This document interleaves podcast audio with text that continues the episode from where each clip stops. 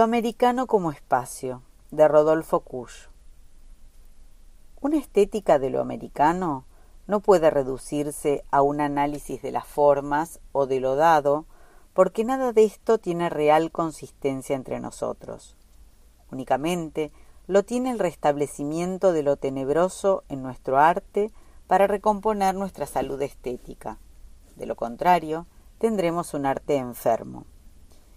Y la salud está del lado del Martín Fierro, del Juan Moreira o del tango, o sea, en el subsuelo social de América, del otro lado de la ciudad, en toda aquella sustancia inconfesada que condiciona, en lo más recóndito de la mentalidad argentina, la convicción de que las formas culturales adquiridas en la esfera del dominio occidental no tienen consistencia frente a lo americano.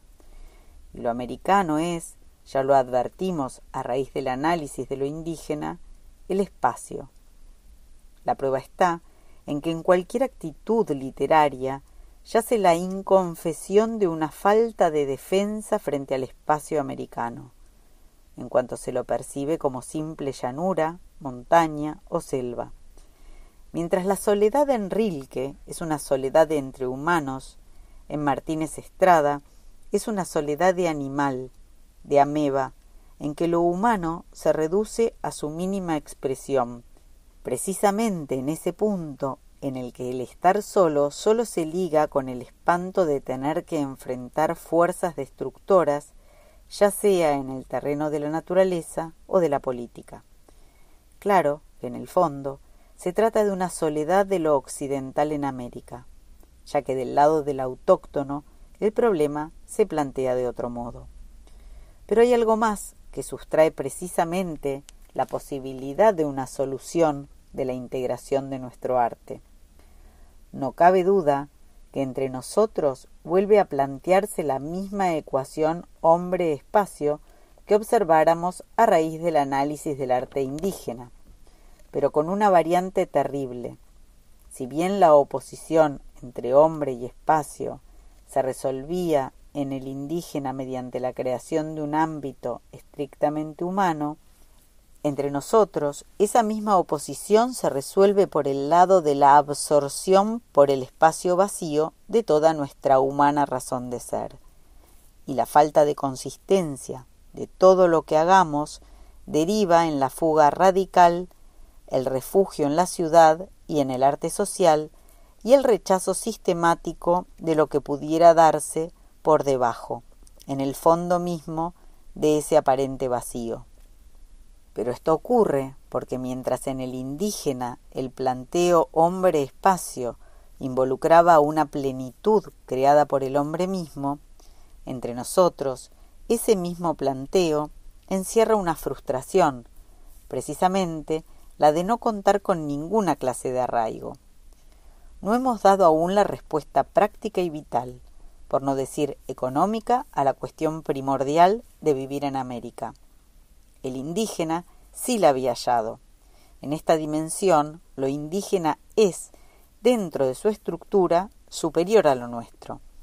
Y el sentimiento de estar sometidos a aquel fenómeno de lo americano nos lleva a evadirnos en todos los órdenes de la actividad cultural.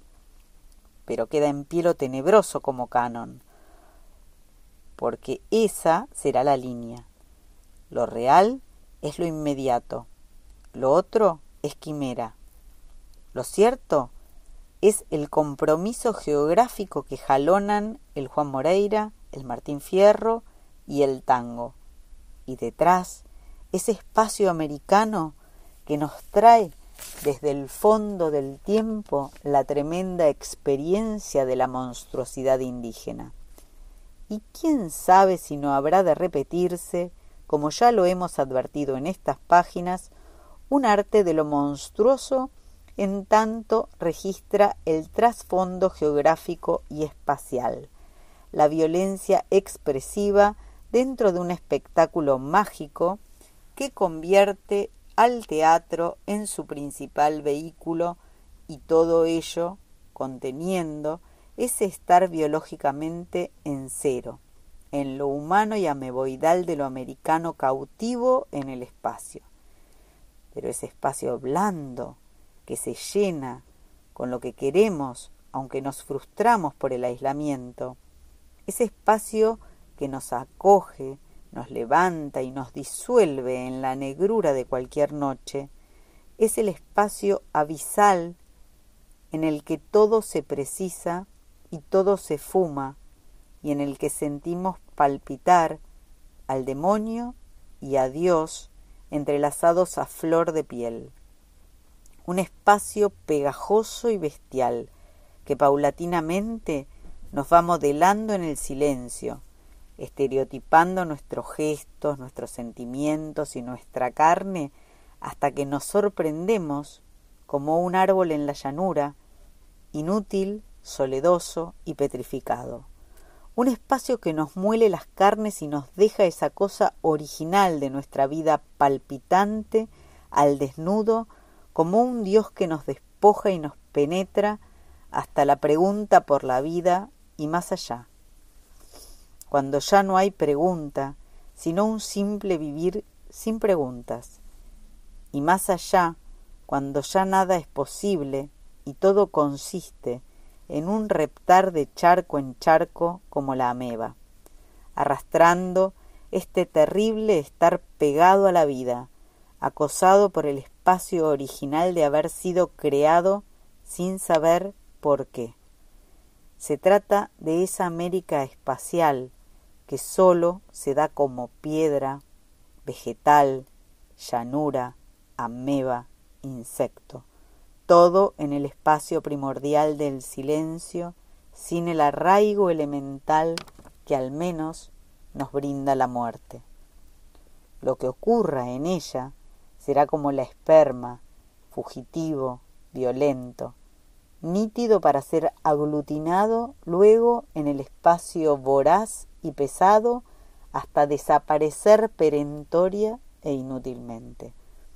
En este terreno, el arte auténtico es un arte de lo tenebroso, en el terreno del viejo Vizcacha o en la muerte de Juan Moreira o del inútil jadeo vital de un tango.